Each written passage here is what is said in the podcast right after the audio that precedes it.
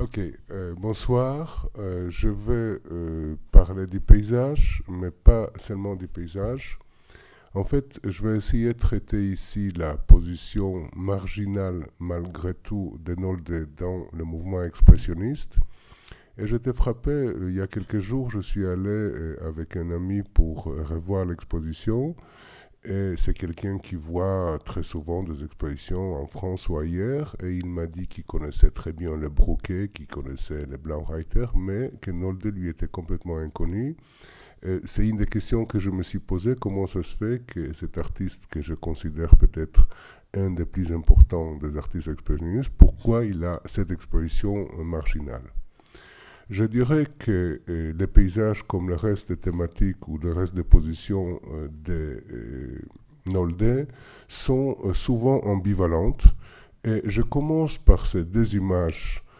En quelque sorte, je ne vais pas jouer en Dr. Eye de Mr. Jekyll, mais je montre cette image des prophètes de 1912 pour insister d'une part sur le côté extrêmement spirituel qui est recherché par Nolde, et d'autre côté, comme une sorte de contraste, cette image qui date de 1915 et qui est fils de paysan, et euh, la question qu'on se pose souvent, où se trouve entre ces deux personnages, entre celui des prophètes spirituels attirés par la peinture religieuse et le fils des paysans attaché à la terre, attaché à la terre non sans parfois des conséquences néfastes sur lequel je reviendrai dans l'idéologie de Nolde, où se trouve véritablement Nolde.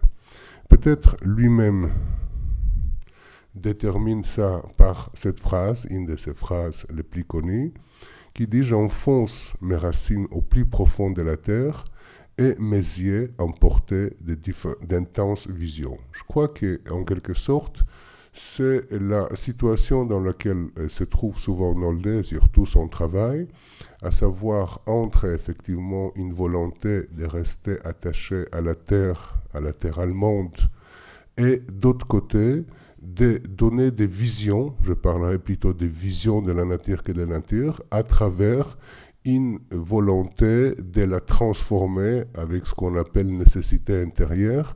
Ça veut dire la nature non pas comme elle est imitée, mais la nature comme elle est vécue et transformée par l'artiste, mais j'arriverai un peu plus tard là-dessus. Alors, vous savez bien sûr que l'histoire de l'art est à juste titre euh, range et Nolde parmi les expressionnistes les expressionnistes euh, qui font euh, de façon traditionnelle qu'on euh, on détermine comme mouvement né, qui a né en 1905, avec le groupe du Brouquet, à savoir les ponts. Alors, quelques remarques par rapport à cette terminologie. Le mot expressionnisme pose problème de façon générale, puisqu'il est évident qu'il a au moins deux sens différents il a un sens général, celui de l'expressivité de façon globale, et il est tout à fait évident qu'on peut parler, si on reste dans les généralités, de l'expressionnisme de Rembrandt à travers, par exemple, les effets des clairs-obscurs accentués chez lui, ou de l'expressionnisme, entre parenthèses, de Grunewald, à travers les déformations euh, qu'il peut faire anatomie à travers euh, dans sa crucifixion. Mais il est évident que le terme expressionniste, comme il est employé par l'histoire de l'art, est celui qui s'adresse à un groupe qui commence donc autour de 1905 et qui, de façon générale, prend le contre-pied du naturalisme et de l'impressionnisme la représentation expressionniste s'éloigne d'une imitation fidèle, la couleur est choisie pour sa valeur émotionnelle. Et les contrastes chromatiques sont brutals, la ligne se libère de la fonction descriptive. Et on trouve des déformations fréquentes, déformations qui accentuent les aspects expressifs de l'image de façon générale. Donc, refus du mimétisme, liberté de traitement, chromatisme de son âme et surtout une recherche d'une expressivité immédiate, explicite, directe.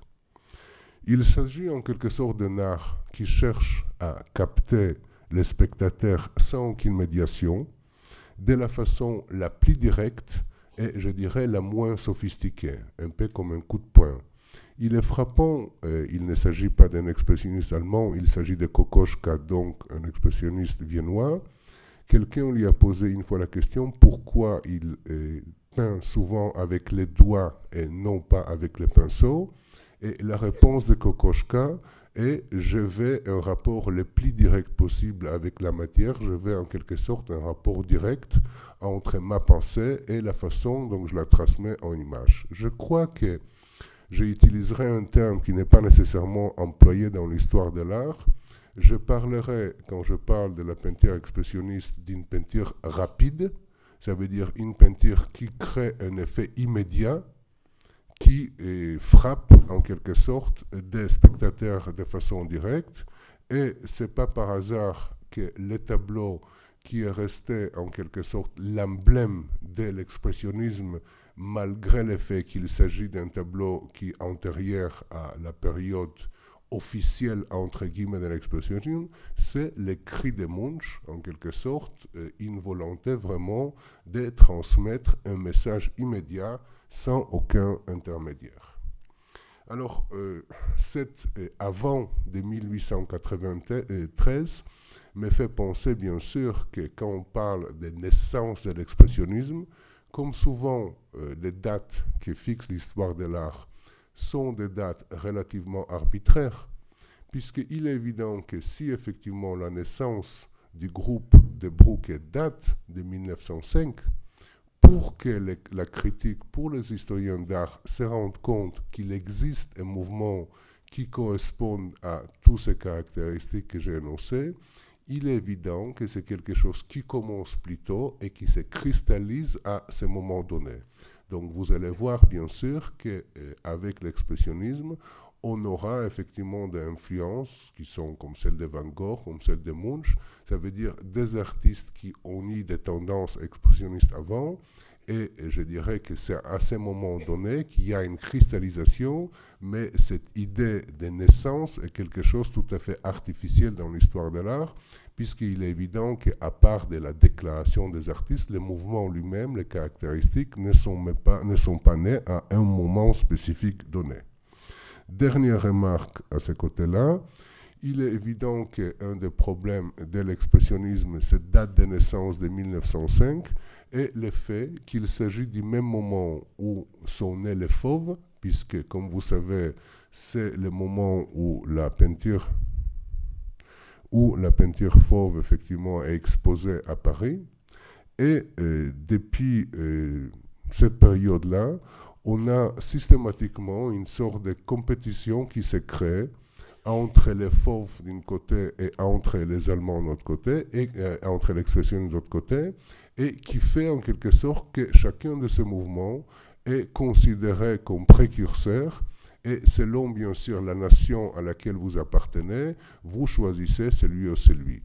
Bien sûr, ceci est secondaire, mais c'est quand même important puisque vous allez voir que dans le cas de Nolde, il y a aussi une volonté de donner à l'expressionnisme cette notion d'un art allemand puisque quand il sera plus tard critiqué que son art s'éloigne effectivement de certaines idéologies, en l'occurrence l'idéologie nazie, il va justement essayer d'expliquer aux autorités en ce moment-là que justement ces caractéristiques de l'expressionnisme correspondent justement à l'art allemand. Et on verra qu'une des explications ou des rapprochements qui peuvent donner à cet expressionnisme un rapport avec l'art allemand, c'est le rapprochement qu'on peut faire entre l'expressionnisme, en l'occurrence celui de Nolde, et entre ce qu'on appelle le romantisme, et surtout le romantisme sous la façon dont il était développé au début du 19e siècle en Allemagne. Alors, en quoi euh, l'œuvre de Nolde est si différente des membres du Brouquet, les membres du Brouquet Le Pont, qui étaient des jeunes artistes, avaient tous une vingtaine d'années, sauf Kirchner qui était un peu plus âgé, mais à peine. En général, c'était des autodidactes. Et il est très frappant que malgré l'invitation qui ont fait le Brouquet à Nolde à participer, il n'y reste plus ou moins une année. et il s'en va très rapidement. Alors bien sûr, il y a toutes des raisons stratégiques, à savoir Nolde étant euh, plus reconnu dans cette période-là, avait peur que les bouquets l'ont demandé simplement en quelque sorte pour euh, ajouter à leur notoriété. Mais il est évident que s'il y a une différence notable entre Nolde et les autres expressionnistes, c'est tout simplement une question d'une génération. On oublie, on oublie quand on montre les œuvres de Nolde, on oublie souvent qu'en fait Nolde est né en 1867, ça veut dire quasiment une génération avant la grande partie des artistes qu'on peut voir parmi les expressionnistes allemands. Et cette naissance, cette formation professionnelle, puisque sa formation professionnelle est extrêmement longue, il commence véritablement la peinture à l'âge de 30 ans, font qu'il a une position marginale dans la mesure où on a l'impression qu'il est tout le temps tiraillé entre la modernité et la tradition. Quand les autres artistes, essentiellement les gens de, euh, du Brooke, mais aussi des gens de Blaureiter, sont souvent en position, je dirais, globale contre la tradition et considèrent que euh, leur attitude artistique doit en grande partie rejeter cette tradition, on verra que la position de Nolde est un peu différente et c'est encore une fois, dans ce sens-là, je pense qu'on peut faire les liens entre son art, surtout à travers le paysage et le romantisme. L'autre différence essentielle entre l'art de Nolde et les autres expressionnistes, c'est quand on compare son travail à celui de Brouquet, il est pratiquement le seul qui se concentre sur la nature et on verra, je pense que vous avez tous vu l'exposition, on verra à la fois la spécificité de cet art euh, dans son, des paysages dans son art et la différence entre la façon dont il traite la nature et celle qui est traitée par les autres expressionnistes. Alors, bien sûr, on ne va pas traiter tous les expressionnistes, mais si je reste essentiellement autour de Bouquet, il est évident que cette différence est d'autant plus accentuée quand on voit que pour les autres expressionnistes, le sujet principal, effectivement, c'est davantage, voilà quelques exemples simplement pour les gens éventuellement qui n'ont pas vu, n'ont pas vu l'exposition de la nature traitée par Nolde, donc Crépuscule de 1916. Et ce tournesol mur de 1932, cette façon extraordinaire qui a Nolde de traiter les fleurs, les fleurs qui sont presque carnivores et qui s'avancent vers nous, si vous voulez, il y a quelque chose presque agressif dans cette façon de représenter les fleurs. Alors, ce qui est euh, frappant, bien sûr, comme je disais, que pour les autres membres de Brouquet, le sujet principal est celui de la ville. Alors, ce n'est pas euh, que Nolde n'a jamais traité la ville. On peut voir une série de euh, ports qu'il fait en Bourg, et je pense que vous savez que de façon systématique, il vivait pendant un ou deux mois pendant l'hiver à Berlin, et on lui connaît, et vous pouvez voir l'exposition, une série des images qui représentent la ville.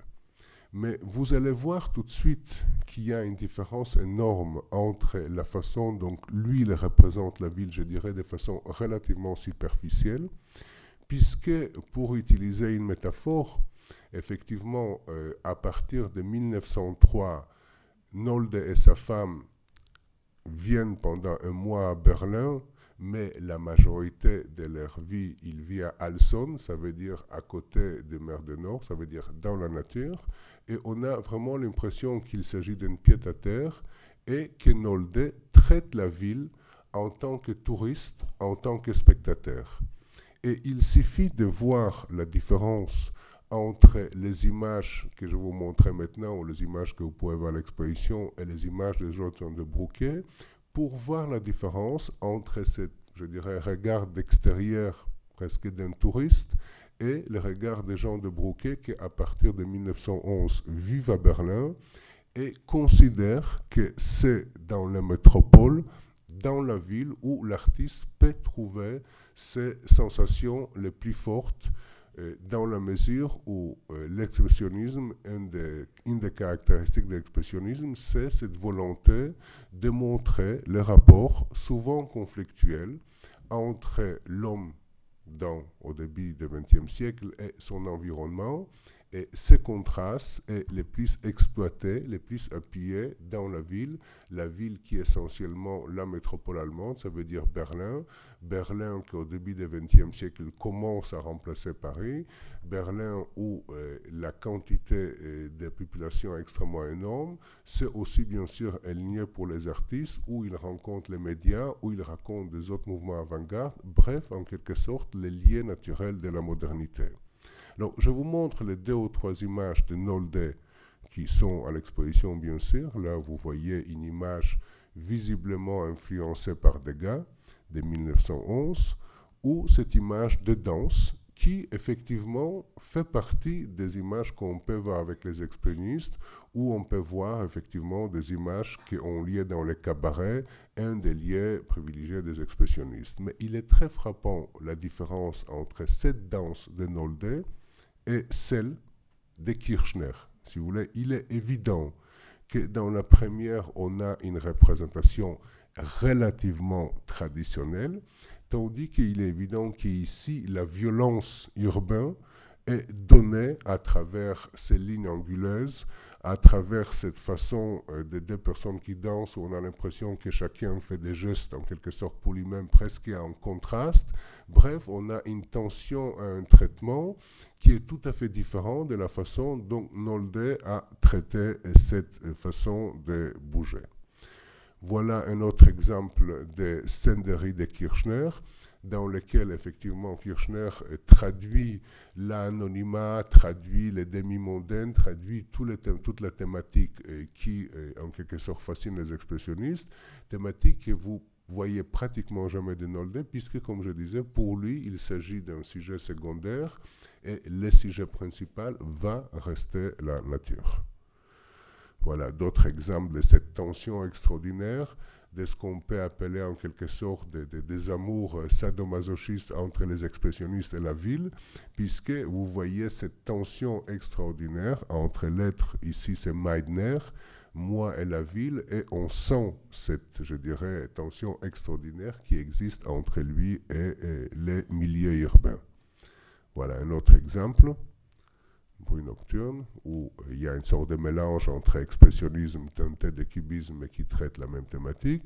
Et pour terminer, l'aboutissement parfois logique, c'est dans le cas d'Ekel, Le Fou de 1914, et vous pouvez sentir ce déséquilibre extraordinaire qui est introduit à travers cette scène.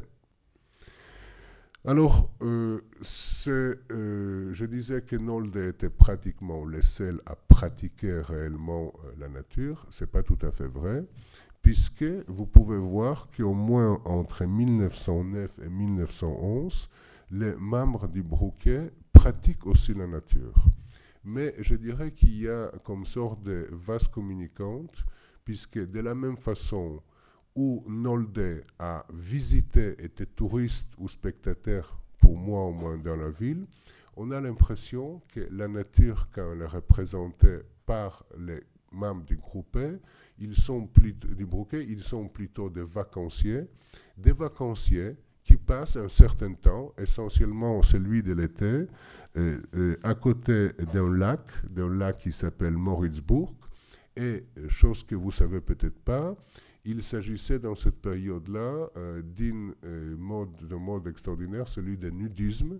Et il se trouve qu'effectivement à Moritzburg, il y avait un de ces centres de nudisme. Et, il y a bien sûr, à travers cette façon de représenter des personnages nus dans euh, la nature, une volonté de la part de ces artistes de rejeter les normes habituelles, de rejeter l'hypocrisie sexuelle, d'essayer d'insister sur cette liberté sexuelle, puisque le plus souvent aussi les membres de Brouquet venaient là-bas avec euh, leurs amis. Et ce qui est frappant, bien sûr, qu'avec euh, ces images de Brouquet, on a à la fois des personnages qui sont dans la nature et le plus souvent les personnages qui renvoient à un fantasme, à un imaginaire d'une sexualité libre. Et euh, c'est très frappant, bien sûr, la différence qu'on va voir tout de suite entre les paysages et la nature comme elle est montrée par Nolde, dans lequel d'ailleurs, le plus souvent ou assez rapidement, les personnages disparaissent pour laisser parler essentiellement la nature pour elle-même et non pas à travers les figures. Voilà les quelques exemples quand même de Brouquet, Kirchner, Benia Rouge, et quel un couple en plein air.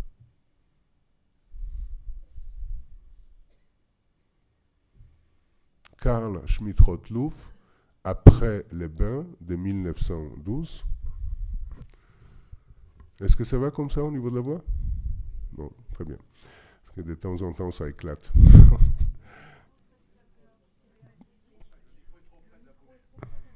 Ou le contraire. Bon. Comme ça, ça va mieux? Bon, bah, il fallait le dire.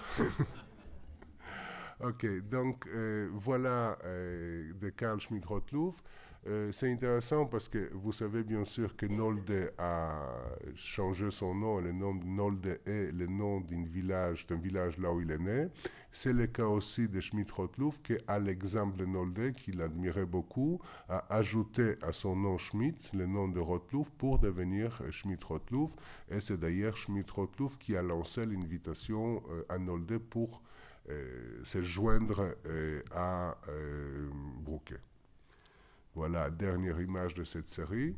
Schmidt-Rottluff, Troigny. Ceci date jusqu'au 1913. Il choisit seulement de la période pendant l'été.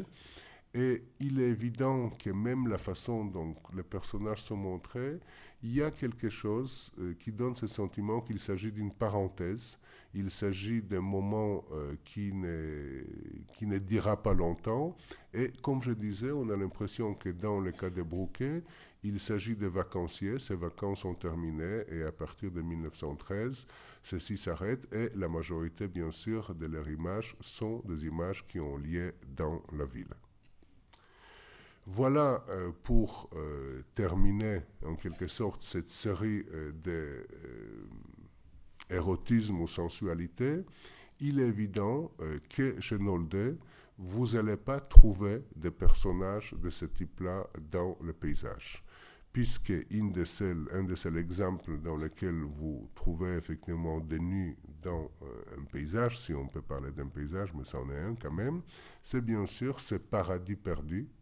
Donc euh, Adam et Ève, est-ce qu'ils sont déjà chassés ou non?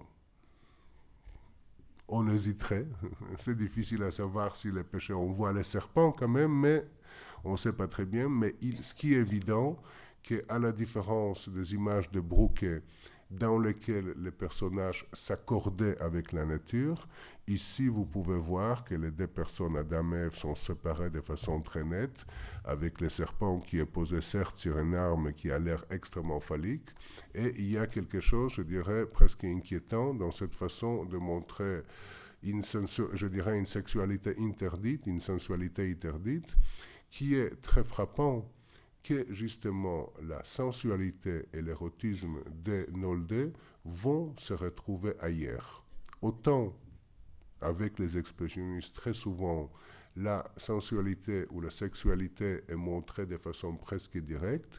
Pensez à toutes les scènes où on montre effectivement l'artiste avec son modèle et on voit de façon presque explicite qu'il y a quelque chose, il y a une tension. Il est évident que ces formes-là sont exclues chez Nolde ou je dirais de façon différente, sont déplacés, déplacés dans un univers différent. C'est très frappant euh, ces déplacements. Il faudrait bien que l'image se déplace aussi. Voilà, se déplace bien sûr.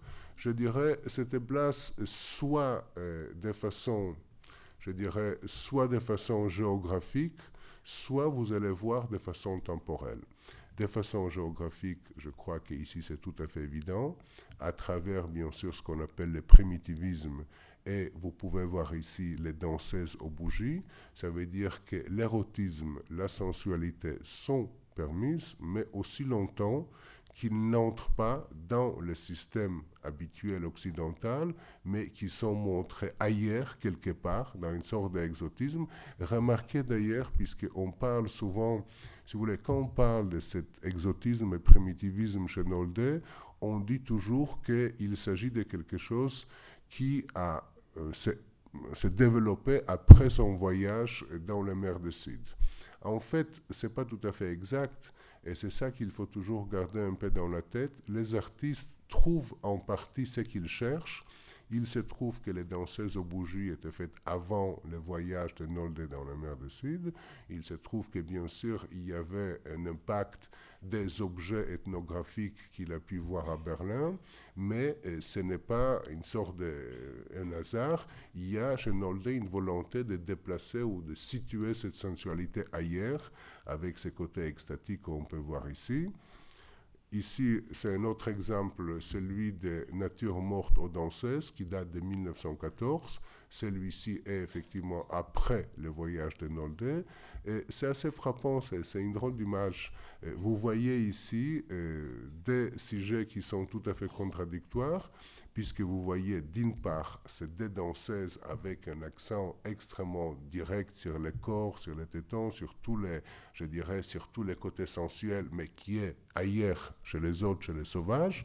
Mais ce qui est marrant, c'est le contraste entre ces deux danseuses et la nature morte qui se trouve en bas, les sujets traditionnels par excellence, les sujets classiques par excellence, Bourgeois par excellence, et on a presque l'impression que les deux systèmes nourrissent l'autre, puisque vous pouvez voir que les pieds ou la main de la danseuse à droite entrent pratiquement dans euh, l'élément qu'on trouve en bas mais euh, vous voyez quand même que les deux systèmes sont séparés. comme je disais, il y a, euh, pour euh, exprimer la sensualité ailleurs que dans la nature ou à travers la nature, il faut la mettre quelque part ailleurs dans l'espace ou dans le temps, puisque vous avez, là encore une fois, quand on dit, voilà, Nolde a euh, commencé à faire ces mouvements inhabituels dans ce tableau après la découverte de la mer de Site. Non, vous voyez ici un tableau qui est exposé, donc la traduction est ronde en diablé, mais ce n'est pas tout à fait exact. C'est plutôt, pour être plus précis, c'est la danse sauvage des enfants. Il s'agit des enfants. Et c'est intéressant puisque vous pouvez voir que les gestes qui font les enfants sont pratiquement des mêmes types que les danseuses sauvages, comme s'il y avait de la part de Nolde une volonté de mettre en lien des systèmes qui échappent à la peinture classique, que ce soit le primitivisme à travers ces danseuses qui appartiennent quelque part euh, en dehors de la culture occidentale, ou les enfants, ça veut dire dans le temps, ça veut dire quelque chose qui n'était pas encore corrompu et qui peut en quelque sorte se laisser aller, donc si vous voulez, des façons de projeter son sexualité. L'autre endroit où il projette cette sensualité, et ça c'est plus étonnant, et là-dessus aussi, euh, Nolde occupe une position extrêmement marginale, non seulement parmi l'expressionnisme, mais je dirais de façon générale au XXe siècle, puisque à part Rouault, je vois très difficilement un autre artiste qui s'occupe tellement de la peinture religieuse, sauf si on introduit Rothko aussi, mais ça c'est une autre histoire. Et il est très frappant euh, cette façon donc il déplace la sensualité qu'il ne se permet pas de montrer dans d'autres sujets dans la peinture religieuse. Il suffit d'ailleurs de lire la description que donne Nolde lui-même de la façon extrêmement extatique qu'il a fait cette peinture où il, était, il était en transe en quelque sorte. On a vraiment l'impression d'une activité euh, euh, qui n'est pas seulement une, activité euh, spirituelle et religieuse. Et Sainte Thérèse m'excusera si je pense à elle aussi. Et il est très frappant, et je trouve que euh, l'idée de l'exposition euh, de mettre une partie qui s'appelle La Bible et les légendes me semble très juste, puisqu'il me semble effectivement que ces images de la religion sont traversées par euh, les côtés mythiques, les côtés inquiétants, et très souvent un côté sensuel. Et il suffit de comparer cette image, par exemple, de Nold de Christ en Bethanie de 1910, les regards des femmes, leur position, comparer ça à nu et nuque, ou comparer ça éventuellement à cette image-là, Saint-Simon et les femmes. Et il me semble qu'effectivement, la sensualité, l'érotisme de euh, Nolde se trouve effectivement dans les images de ce type-là. Je dirais que euh, quand on revient là maintenant à la nature, on ne trouvera pas immédiatement une sensualité, mais ce qui est intéressant avec la façon dont Nolde va traiter la nature, c'est la façon dont il fait un autre déplacement dans la nature, celui de la spiritualité. Puisque vous allez voir tout de suite que Nolde ne traite bien sûr pas la nature simplement pour description d'un lieu, c'est en quelque sorte un espace de projection, une vision dans lequel il va essayer de mettre des éléments de spiritualité. Et dans ce sens-là, encore une fois, il y a un rapport à la fois au romantisme et à la fois au symbolisme à travers cette façon. Donc les romantiques et les symbolistes de façon générale voyaient la nature non pas simplement au premier degré ce qu'on voit, mais en quelque sorte un abécédaire, un trésor, un lieu dans lequel sont cachés derrière toute une série des images qui seront personnifiées et qu'il faut, les, les, rôles en quelque sorte les artistes, c'est essayer pratiquement à travers une volonté de révélation de trouver ou de montrer, de rendre visible, comme dirait Clé, ce qui se trouve justement derrière ce qu'on voit dans la nature. Pour les romantiques de façon générale, et c'est ça les liens qu'on peut faire avec Nolde et une partie d'expérience de façon générale, il y a une volonté à travers la nature de trouver en quelque sorte ces réalités cachées, ce système qui en quelque sorte organise l'univers. Et vous allez voir qu'on va trouver euh, ce principe à la fois chez Nolde et chez le romantique. Voilà euh, le système les, images, je dirais, les plus simples. Là, vous voyez bien sûr euh, la euh, figuration ou la, la, transformation la plus simple, pour ne pas dire simpliste ou populaire, de cette façon de personnifier la nature, à travers ces fameuses cartes postales que Nolde fait en 1894 et euh, qui font rêver, puisqu'on a vraiment l'impression qu'il fait un énorme best-seller ou Titanic ou quelque chose, puisque selon les catalogues, il a vendu en 10 jours 100 000 euh, cartes postales comme ça. Je ne sais pas comment il a fait, mais euh, peu importe, ce qui est frappant ici, bien sûr, c'est qu'on voit à travers ces images qui sont censées décrire les montagnes des Alpes, on a réellement une personnification personnification qui remonte au principe romantique, mais bien sûr travailler à travers l'art populaire, l'art paysan. Je dirais que cette façon de, je dirais, condenser d'une part un principe romantique, mais traiter de façon populaire, c'est bien sûr la raison principale de la réussite extraordinaire qui avait cette carte postale, que bien sûr vous pouvez voir l'exposition, donc j'ai choisi une seule, mais il y en a d'autres.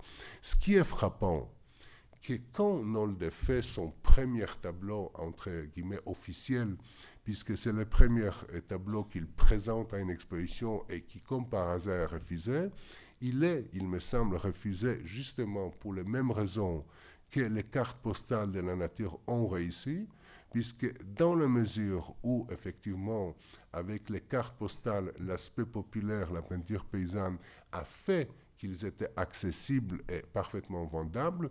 Ici, l'introduction de ce principe de, je dirais, de transformer la nature à travers ces géants de la montagne de façon presque grotesque, peut-être trop violent par rapport aux euh, habitudes qu'avaient euh, les, jurys de cette exposition à ce moment-là, ont fait qu'à la fois le tableau est accepté et Nolde lui-même considère que ce n'est pas vraiment un tableau réussi.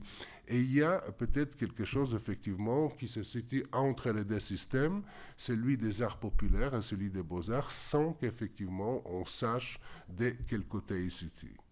Il est intéressant qu'immédiatement après, et là on revient à cet, je dirais, aspect caché parfois obscur du romantisme, à travers ces avant le lever du soleil qui date de 1901, dans lesquels vous pouvez effectivement voir le côté inquiétant à travers ces hybrides, à travers ces monstres qui se trouvent derrière et qui nous font rappeler que le romantisme sur lequel je parlerai, ce sera essentiellement Friedrich, mais bien sûr, le romantisme de la nature, c'est aussi celui de Goya ou celui de Fichte, d'autres artistes.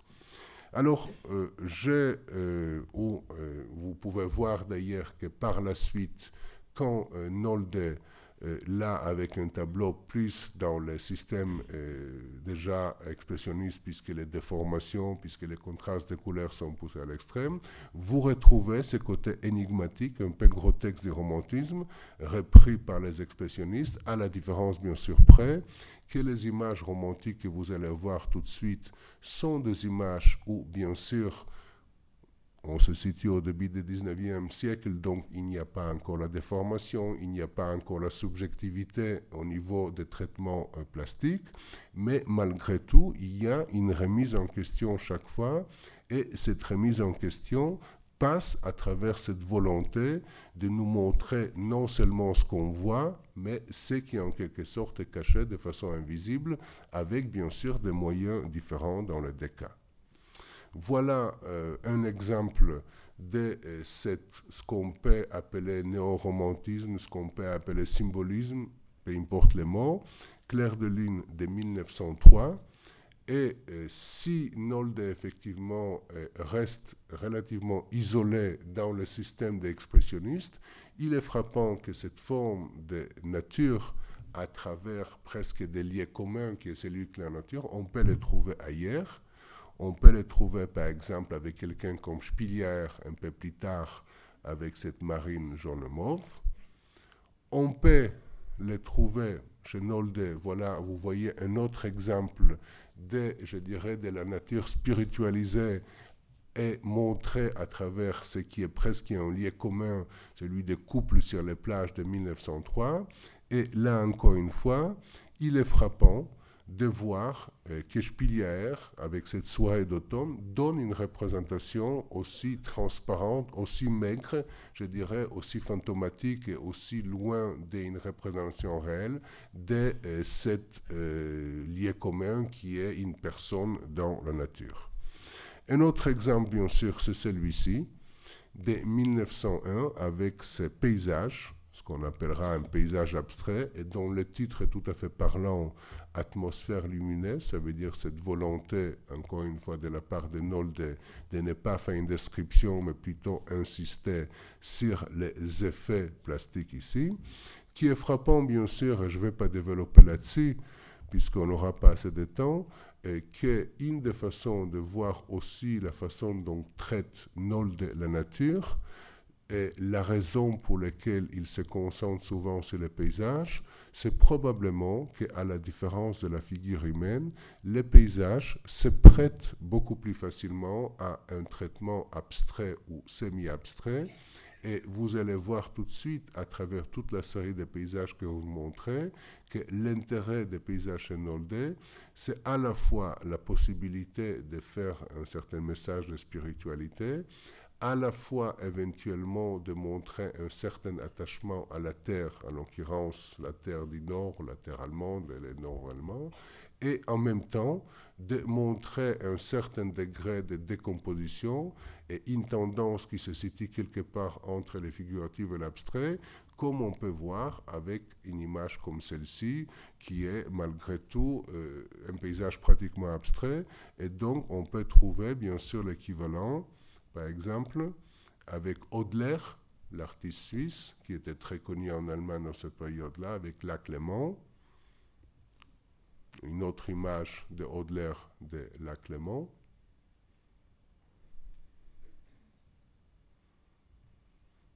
Avec Mondrian, vous voyez ici les mers après le coucher du soleil, à la différence près que Nolde préfère ou choisit n'est pas aller n'est pas ancré dans l'abstraction, mais se situe quelque part entre les deux, entre le figuratif et l'abstrait dans le système soliste, tandis que, comme vous savez, Mondrian va transférer cette nature à un système de signes, qui n'est pas tout à fait le cas euh, de Nolde. Voilà un autre exemple. Voilà, dans le cas des clés, la mer du Nord, encore une fois, quelqu'un qui se situe un peu comme Nolde, de façon certes différente, je dirais, moins brutale, plus poétique dans le cas euh, des clés, mais qui se situe lui aussi dans cette description de la nature, dans cet entre-deux. Et voilà euh, quelques d'autres images euh, qui sont liées à la première période où Nolde traite la nature, ça veut dire entre 1900 et 1910. Il est très frappant que là aussi on trouve un sort d'un traitement qui tire dans les deux sens. D'une part, si vous avez regardé les images à l'exposition, ça passe plus difficilement dans, la diapo. Les côtés matiéristes, je peux dire, l'importance de la pâte est ici extrêmement souligné, certainement sous l'influence de Van Gogh, mais d'autre côté, vous voyez très clairement que cette matière est traversée par la lumière, en quelque sorte une forme de spiritualité. Vous pouvez voir euh, la même chose ici. Vous voyez qu'on a le titre qui est Jeune femme lisant, mais euh, ils deviennent presque évidents que le sujet de ce tableau est nettement moins la jeune femme, quel est le rapport entre les couleurs, quelle l'importance de la lumière qui traverse en quelque sorte cette matière. Et de même, le dernier de cette série, et le titre ici est tout à fait explicite, les magies de la lumière, rejoignent quelque part cette volonté de montrer la spiritualité à travers la nature et rejoint, si je peux dire aussi, il me semble c'est très proche de ce qu'on vient de voir avant, ça veut dire des images de légende ou l'image religieuse où chaque fois il y a effectivement cette volonté de montrer une spiritualité à travers les traitements, à travers l'importance de cette lumière. J'arrive à un euh, rapport direct, si j'ose dire, entre le romantisme et l'expressionnisme de euh, Nolde. Alors, euh, je sais que ça fait un certain choc de jeter cette image de Ronguet, d'autant plus que je l'aime pas. Je l'aime pas, mais j'ai pas de choix puisque c'est en quelque sorte une image initiale du romantisme allemand, puisque dans le cas de Runge, c'est le premier qui donne cet exemple d'une volonté, d'une lecture allégorique de la nature. Ça veut dire qu'ici, avec le tableau qui s'appelle Les Matins, à travers ce tableau, il y a une volonté de déchiffrer toute une série d'allégories, les rapports entre la jeunesse, les matins, etc. etc. J'en passe, je le montre parce que on ne peut pas faire l'impasse quand, quand, on parle de euh, romantisme allemand, mais ce qui m'intéresse bien sûr est les liens qu'on peut faire avec Nolde passe surtout à travers les images de ce type-là, qui est le moine au bord du lac. Et je dirais qu'ici, on trouve d'une part, certes, cette volonté d'une euh, montrer à travers la nature une spiritualité, mais je dirais que ce qui est frappant, bien sûr, et c'est peut-être ça l'élément qu'on va retrouver de façon un peu différente chez Nolde et chez les romantiques, c'est l'idée du sublime. L'idée du sublime, ça veut dire qu'à la différence de la notion de la beauté, l'idée ou la notion de sublime qui date des milliers du XVIIIe siècle, c'est une notion qui renvoie à l'idée des frissons, si je peux dire, le fait qu'on a quelque chose qui est représenté essentiellement dans la nature, qui nous dépasse, qui nous déborde, qui renvoie à l'infini, qui renvoie à indéfinissable. Et je dirais que le moine au bord du lac, c'est l'exemple par excellence de ce sublime. De ce sublime, mais euh, euh, vous allez voir tout de suite, j'insiste immédiatement sur la différence sur ce sublime qu'on voit avec les romantiques où il existe toujours, et c'est ça qui nous permet de prendre le plaisir face au sublime, il existe toujours une distance entre les spectateurs et ce qu'on voit. on sait immédiatement qu'il s'agit quand même d'une surface de projection. Le moine remplace le spectateur, mais même le moine, bien sûr, il est séparé. Il y a toujours cette distance qui permet en quelque sorte de jouir tranquillement de cette sublime de débordement, puisqu'on sait qu'il y a cette distance et c'est un peu contrôlé. Tandis, bien sûr, on est dans un tableau, donc la distance existe, mais regardez malgré tout, dans le cas de Friedrich, on a l'impression qu'il s'agit d'un système qui se ferme autour de lui-même, en quelque sorte. Il s'agit de quelque chose concentrique, vous voulez, ou euh, centripète, tandis qu'avec euh, Nolde, très souvent, quand vous regardez ces images, on a l'impression qu'à la différence de ces côtés rassurants, organisés, du sublime dans la peinture romantique, chez lui son compteur, le côté troublant, le côté débordant, le côté euh, qui va en quelque sorte vers le spectateur, il y a cette agression visuelle des spectateurs à travers le fait que quand chez euh, Friedrich ou d'autres images que vous allez voir tout de suite, il y a la distance, il y a la distance, il y a l'espace, il y a une volonté de faire cette séparation entre le spectateur et le sujet qu'il voit.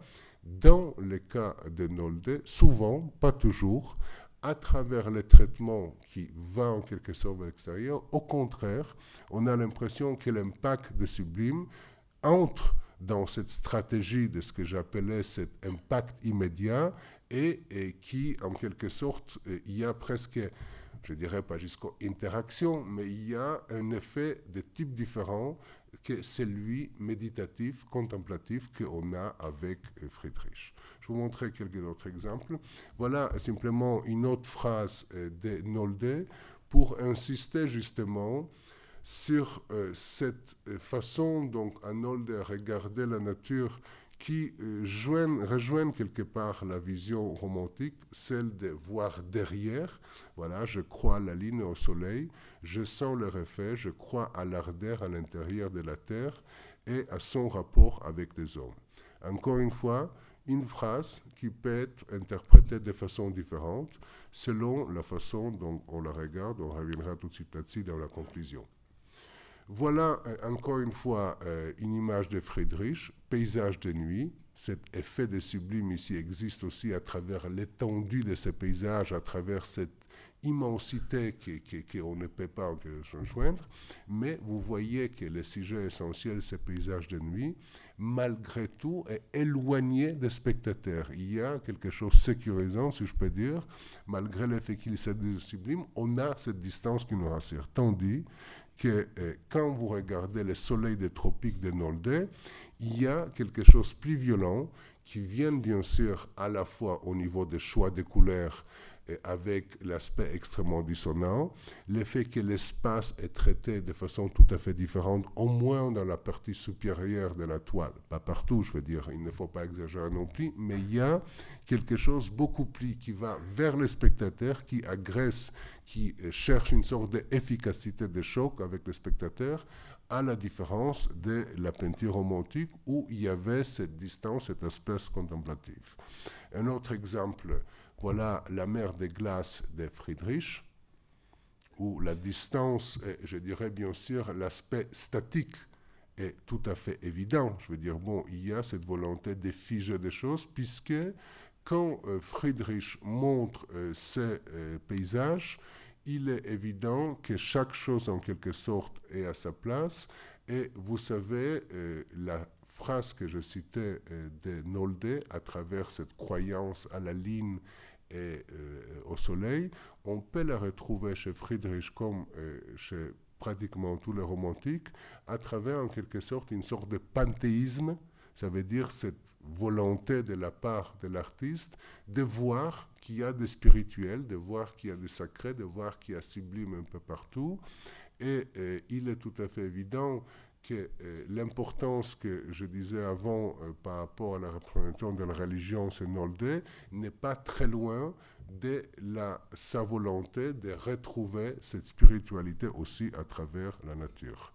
Voilà un autre exemple de paysage de notre artiste, de Carus, avec encore une fois le sublime, mais un sublime à distance, mise à distance, ou tenu à distance plutôt.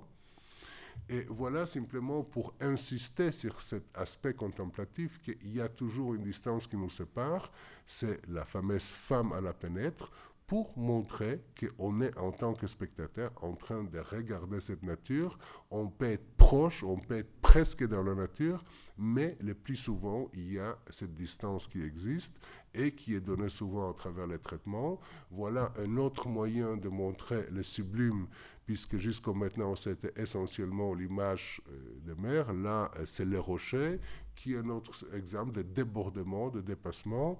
Et là, encore une fois, il est frappant de voir qu'en réalité, euh, euh, Nolde est extrêmement lié à l'idée de romantisme allemand, mais au niveau des traitements, en fait, il est plus proche des traitements de Turner, euh, qui, lui, effectivement, projette plutôt vers l'extérieur, projette plutôt vers les spectateurs, et il suffit de regarder par exemple une image comme celle-ci, Mère de tome 11, qui, donc le sous-titre Ciel et côté orangé est tout à fait parlant, si vous voulez. Il y a ce double titre qui insiste à la fois sur la nature et sur la matière.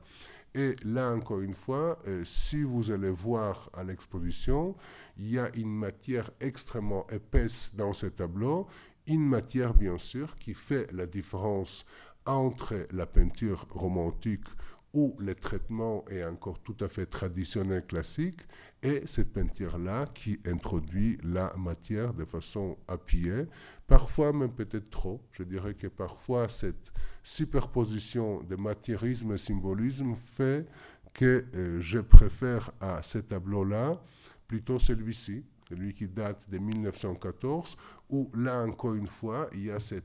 Euh, le spectateur est envahi par la nature, si vous voulez. Il n'y a pas du tout cette distance qui existait avec les romantiques. Il y a les débordements, mais les débordements, je dirais, de type beaucoup plus actif qui va vers les spectateurs. Notre exemple de cette, euh, de, cette façon de d'envoyer euh, le spectateur, c'est le travail, vous connaissez tous la, la, la, la quantité de paysages qu'on trouve dans ce qu'on appelle les images non peintes, qui sont les images qui étaient peintes pendant la Seconde Guerre mondiale où Nolde était interdit de peindre. Et je dirais que pour moi, peut-être ce sont parmi les images les plus riches de Nolde, puisque, euh, à la différence de certains travaux expressionnistes où c'est ce que j'appelais la peinture rapide, ça veut dire l'effet immédiat est extrêmement puissant, mais parfois il s'épuise assez rapidement. Il est très frappant, et je pense que c'est ça la richesse de Nolde, cette capacité de cette peinture, et avec l'aquarelle c'est tout à fait visible, je dirais cette strate, cette couche différente qui cache, qui donne, un, qui, qui donne quelque chose beaucoup plus riche et qui ne s'épuise pas euh, à la différence, par exemple, de certaines images de Kirchner où l'effet immédiat peut-être est, extrêmement efficace, mais moins riche au niveau de euh, durée. Voilà d'autres exemples de cet euh, aspect sublime qui est introduit ici.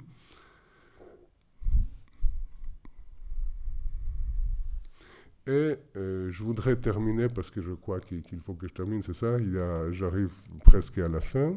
Je voudrais terminer avec quelques images qui montrent en réalité que euh, j'ai commencé euh, par l'un de Nolde en comparant son système avec celui de Brooke et la façon dont il traite la nature. Il est probable en fait que le lien qu'il faut faire aussi avec Nolde, c'est celle avec les Blaureiter. Ça veut dire la partie plus spirituelle, plus, je dirais, plus abstraite euh, de l'expérience allemande, celle des groupes dans lesquels les deux membres principaux sont euh, Kandinsky. Bonjour. Euh, c'est une façon de me dire qu'il faut que je m'arrête dans trois minutes.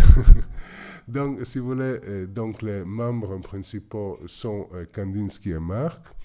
Et, ça me paraissait frappant de montrer de Nolde les jeunes chevaux de 1916. Et à côté de ça, cette image de France marque la tour de chevaux, avec cette façon de condenser la nature de façon spirituelle.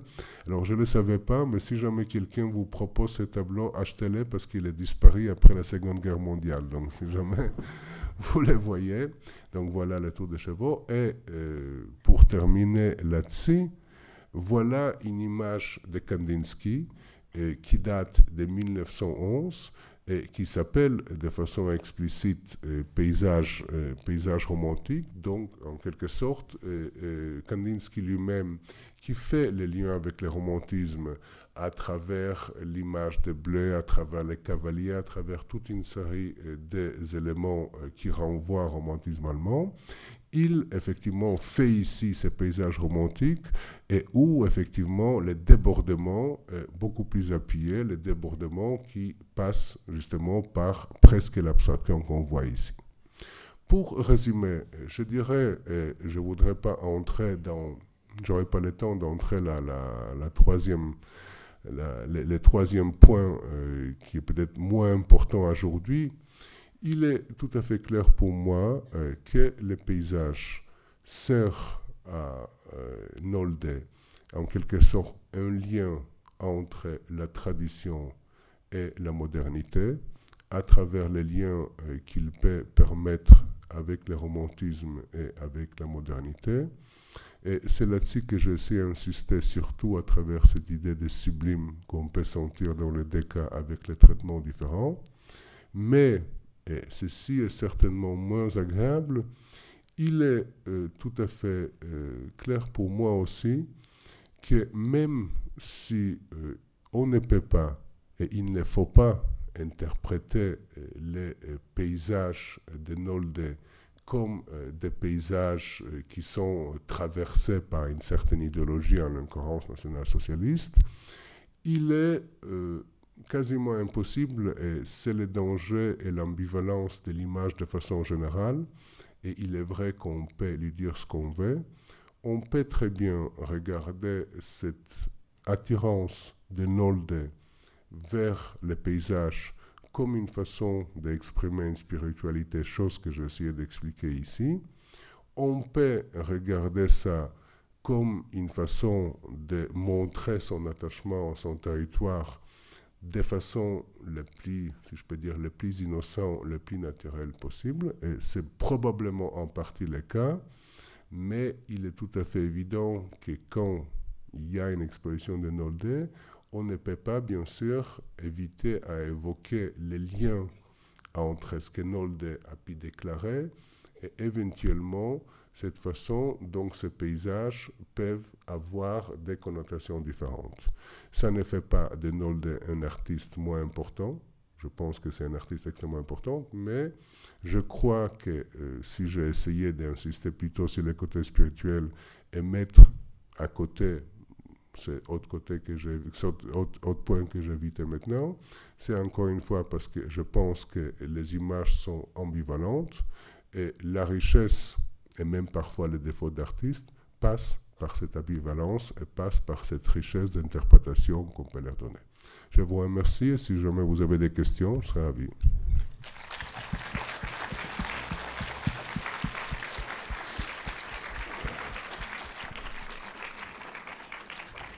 Merci beaucoup. J'ai le micro s'il y a des questions. S'il y a quelqu'un qui voudra voir l'exposition qui était projetée avant, qu'il vienne me voir pour l'adresse. c'était très clair. On va, on va peut-être commencer par la seconde question, non? Le, le, problème, c'est toujours la première, alors. Prenez votre temps. Voilà la première. Ah ben voilà. voilà la seconde question qui arrive.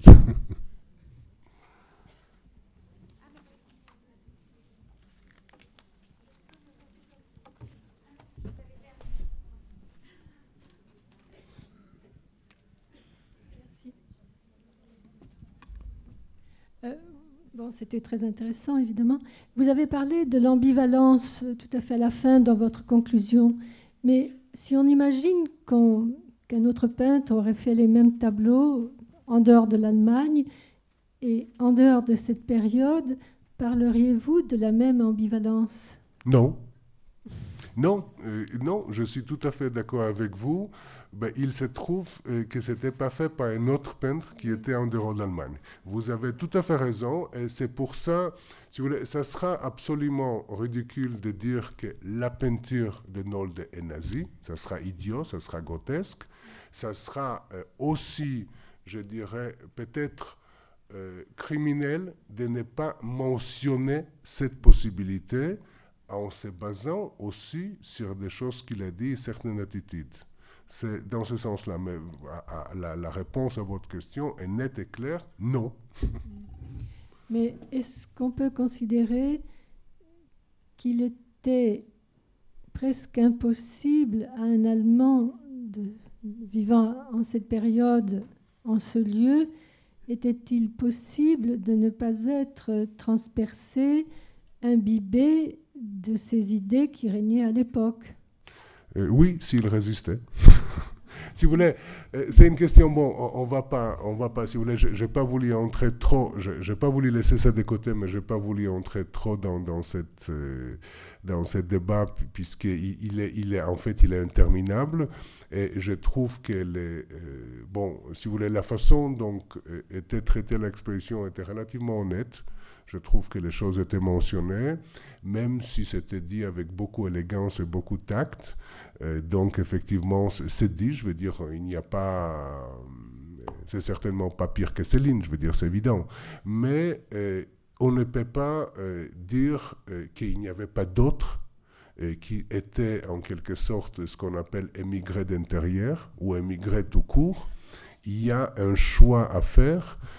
Je ne sais pas ce que j'aurais fait à la place de Nolde, pour être brutal, mais il se trouve que je me trouve face à quelque chose que je dois traiter en tant qu'historien d'art. Donc je ne vais pas avec les gros sabots, au moins j'espère, mais je le mentionne.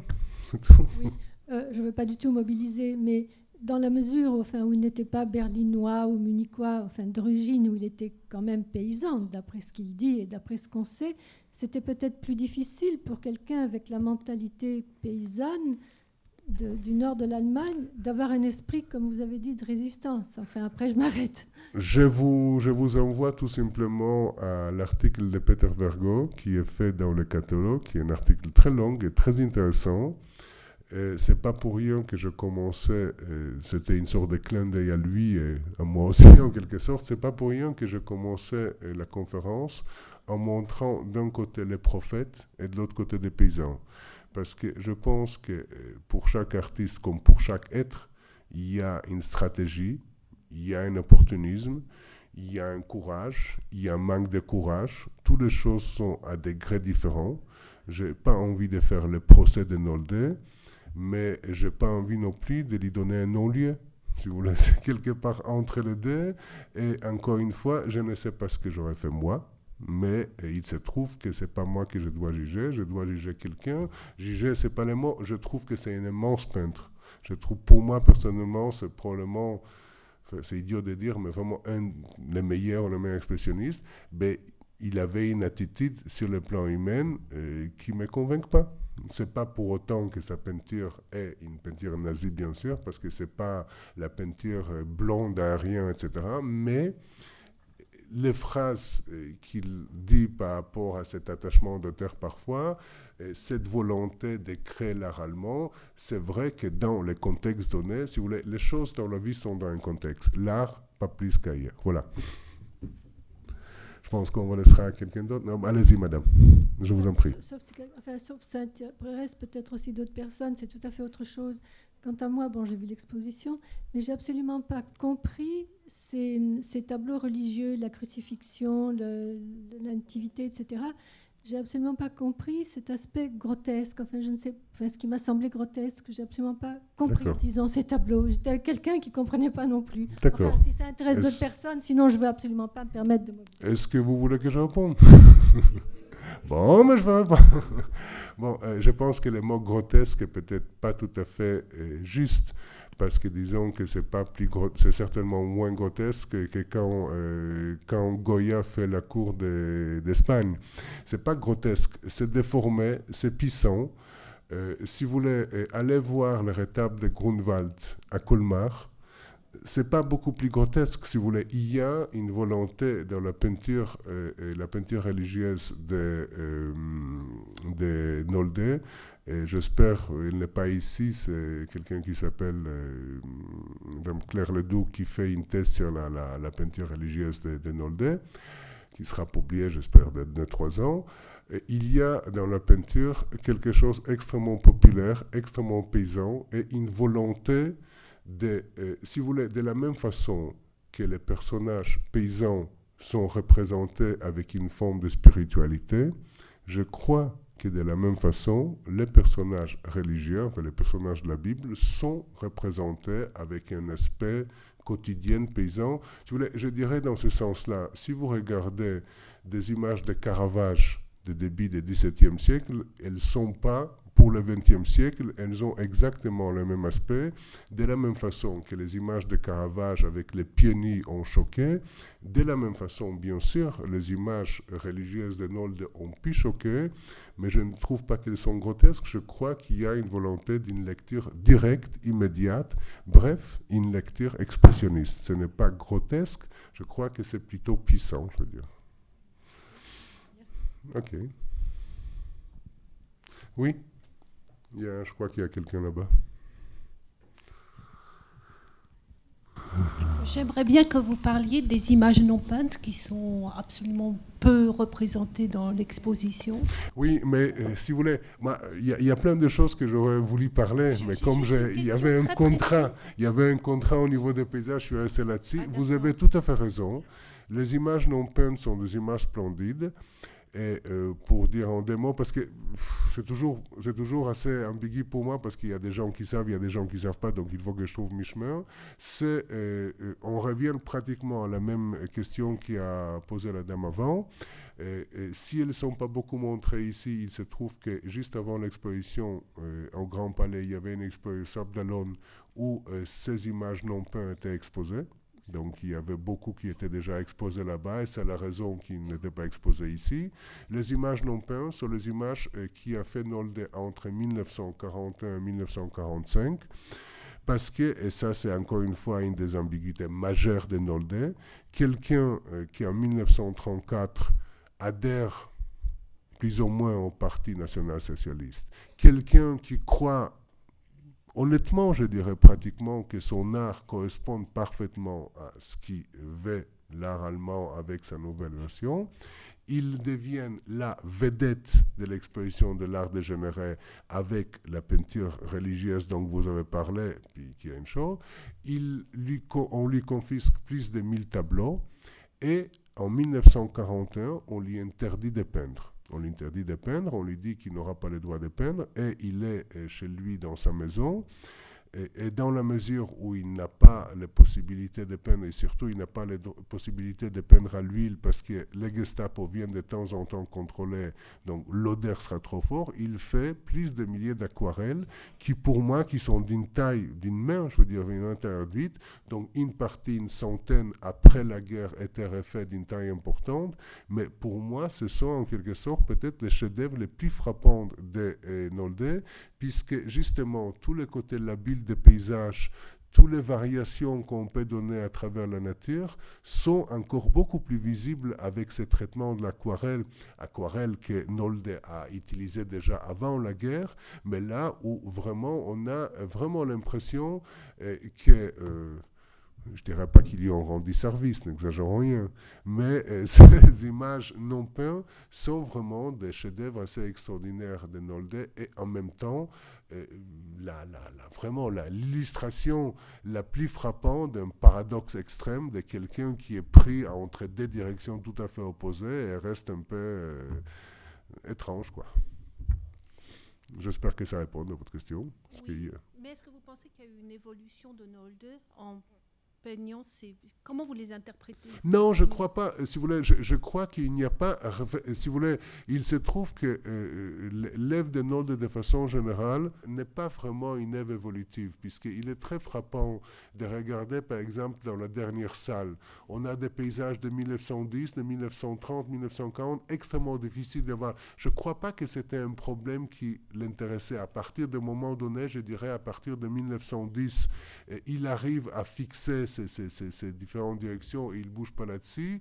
Et les aquarelles, je ne crois pas que ça changeait quelque chose dans son système propre, mais ça les forçait à un effort imaginaire extraordinaire. Et je dirais, bon, c'est extrêmement difficile à regarder parce qu'il y a des centaines comme ça et c'est pas évident, mais quand vous les regardez, la richesse, les strates, les couches, la façon dont c'est traité, euh, je pense que c'est des œuvres extraordinaires et, et, je dirais une sorte de toucher par la grâce et l'imagination euh, fabuleuse. Quoi, Mais je vous remercie d'être venu. Merci beaucoup.